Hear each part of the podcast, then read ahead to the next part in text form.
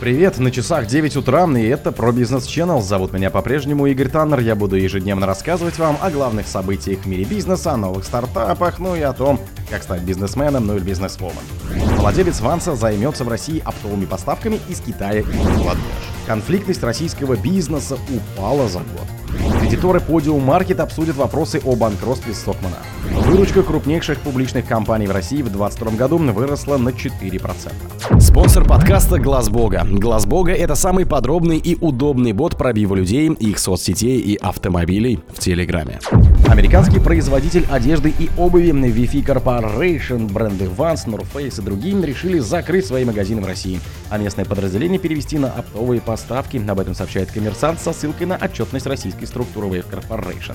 Wave Corporation развивала в России розничную сеть магазинов под маркой Vans 2020 года, выкупив работающие под брендом магазины у своего франчайзи A3 Retail Group.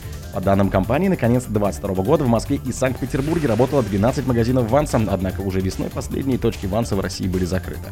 В апреле этого года VFCIS получила первую в этом году декларацию соответствия на женскую и мужскую одежду под торговыми марками. Поставщиком указана швейцарская VF International CGL, а производственными площадками предприятия в Японии, Китае, Бангладеш, Малайзии, Вьетнаме и странах Евросоюза.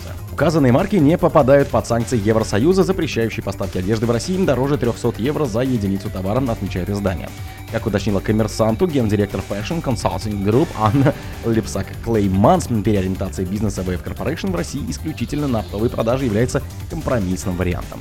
По ее словам, продолжение работы на рынке в качестве партнера-дистрибьютора дает возможность компании поддержать известность собственных брендов как минимум через представленность в мультибрендовых сетях и сохранить обороты бизнеса. После начала российской военной операции на Украине Wave Corporation приостановила работу розничных магазинов, оптовые поставки и онлайн-продажи.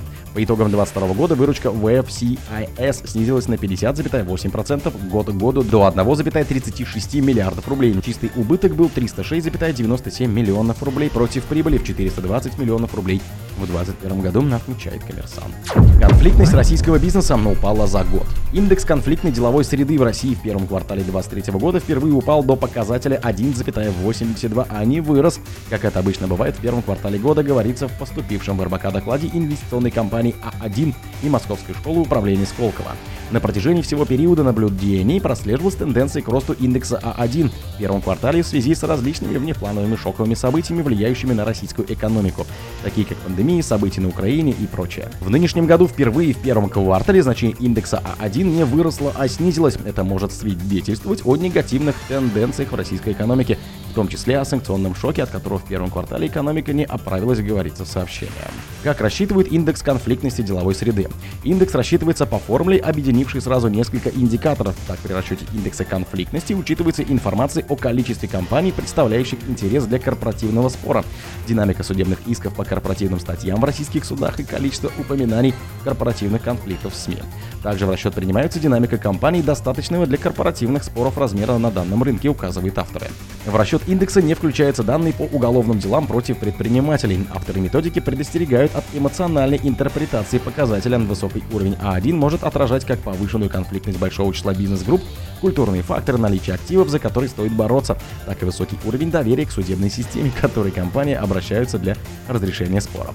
Низкий уровень индекса может говорить о депрессивном состоянии экономики, не за что бороться, так и о недостаточной вере в юридические механизмы как оптимальном способе разрешения конфликтов на данной территории. В связи с этим корректнее относиться к индексу как показателю динамики в целом, снижается он или повышается, но также для сравнения температуры делового климата в разных регионах. В целом снижение индекса конфликтности в России наблюдается пятый квартал подряд с начала 2022 года и в первом квартале которого он достиг максимума за всю историю наблюдений. Это 2,23. Кредиторы Podium Market обсудят вопрос о банкротстве Стакмана. Кредиторы сети Podium Market обсудят вопрос о взыскании долгов ритейлера через банкротство Стокмана, который получил активы признанного несостоятельным конкурента, обнаружил РБК в базе Единого федерального реестра юридически значимых сведений. Среду 7 июня конкурсный управляющий Market ООО инвестиционно-производственной компании «Атлас» Владимир Сахаров опубликовал уведомление о проведении комитета кредиторов, на котором будет обсуждаться вопрос о принудительном взыскании задолженности с АО «Стокман» путем подачи заявления о признании компании банкротом. Комитет, на котором будет приниматься решение о соответствующем намерении, состоится 23 июня. Публикация была вызвана отказом АО «Стокман» от предложения урегулирования спора мировым соглашением, пояснил РБК представитель кредитора ООО «Ландер», адвокат юридической компании «Лемчик, Крупский и партнеры» Евгений Крюков.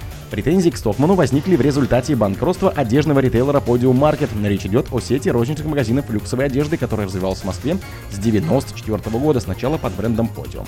К 2012 году у Podium появились задолженности по платежам контрагентам, и уже в мае того года ее головная компания ОАО Podium была признана банкротом. Выручка крупнейших публичных компаний в России в 2022 году выросла на 4%. В 2022 году выручка 50 крупнейших публичных нефинансовых компаний выросла на 4% и достигла 66 триллионов рублей, выяснили аналитики рейтингового агентства Акра. По публичным нефинансовым компаниям имеется в виду организации нефинансового сектора, чья отчетность находится в открытом доступе или они перестали публиковать свою отчетность с 2022 года. По итогам прошлого года в топ-50 вошли 8 нефтегазовых компаний, 11 металлургических, по 6 компаний розничной торговли и электроэнергетики, 3 транспортные компании и 16 компаний из категории «Прочее». Аналитики отмечают, что до 2017 года выручка топ-50 в среднем росла на уровне инфляции, а в последующие годы темпы прироста стали заметно опережать инфляцию. Так, с 2019 года показатель показатель стабилизировался в диапазоне 42-49%, в 21-м 48, в 22-м 44. Акра предполагает, что в 23-25 годах этот показатель может приблизиться к уровню 50%. О других событиях, но в это же время не пропустите. На микрофона был Игорь Танов.